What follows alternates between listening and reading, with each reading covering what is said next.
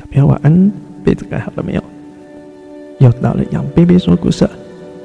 我们今天来讲一本叫做《棉花糖》的故事。老鼠三兄弟呢，他住在一棵大树里。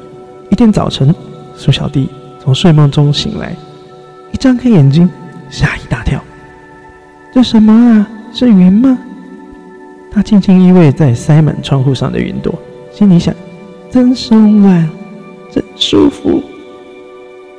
鼠小弟赶紧抱着又松又软的大云朵去找两位哥哥。大哥，二哥，他一边下楼一边兴奋地喊道：“快看我捡到什么样的宝贝啦！”真有趣，是一朵云呢。鼠大哥说：“拿来做枕头，一定可以睡得又香又甜。”大哥说的对。鼠二哥说：“不过拿来做云母，不对，拿来做棉袄也不错，站起来一定非常暖和。如果做成棉花糖呢？”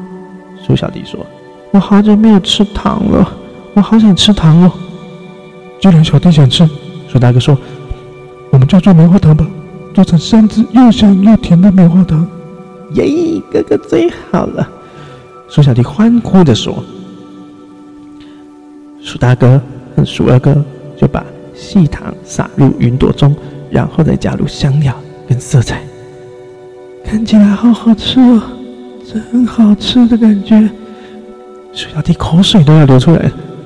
别急，鼠大哥说：“拿到太阳底下烤一烤，会更香更甜哦。”于是，他们将做好的白云棉花糖推到了屋子外头。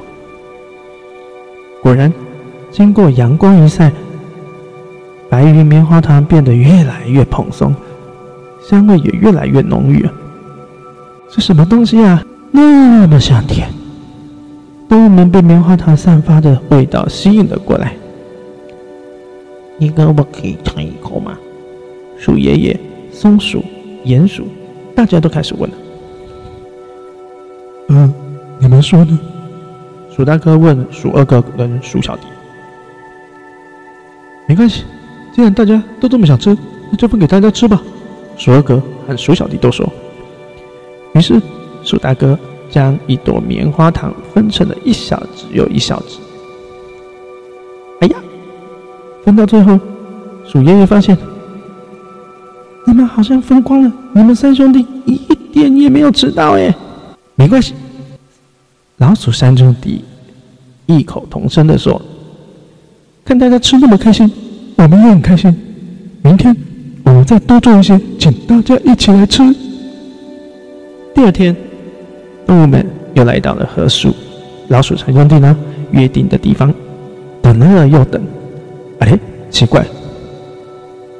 鼠爷爷说：“这三兄弟不可能不出现，会不会是出事了？”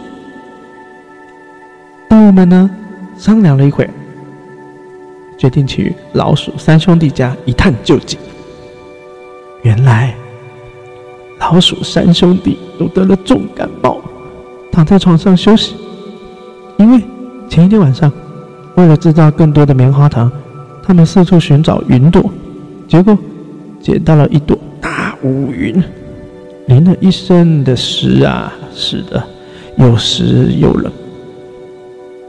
原来是这样啊！鼠爷爷说。为了做棉花糖给我们吃，害你们生病，真不好意思。现在应该换我们做东西给你们吃了。鼹鼠说：“没错。”小松鼠也说：“换我炒糖炒栗子给你们吃哦。”好了，今天的故事说完了，明天杨贝贝再说故事给你听。祝你有好梦，晚安。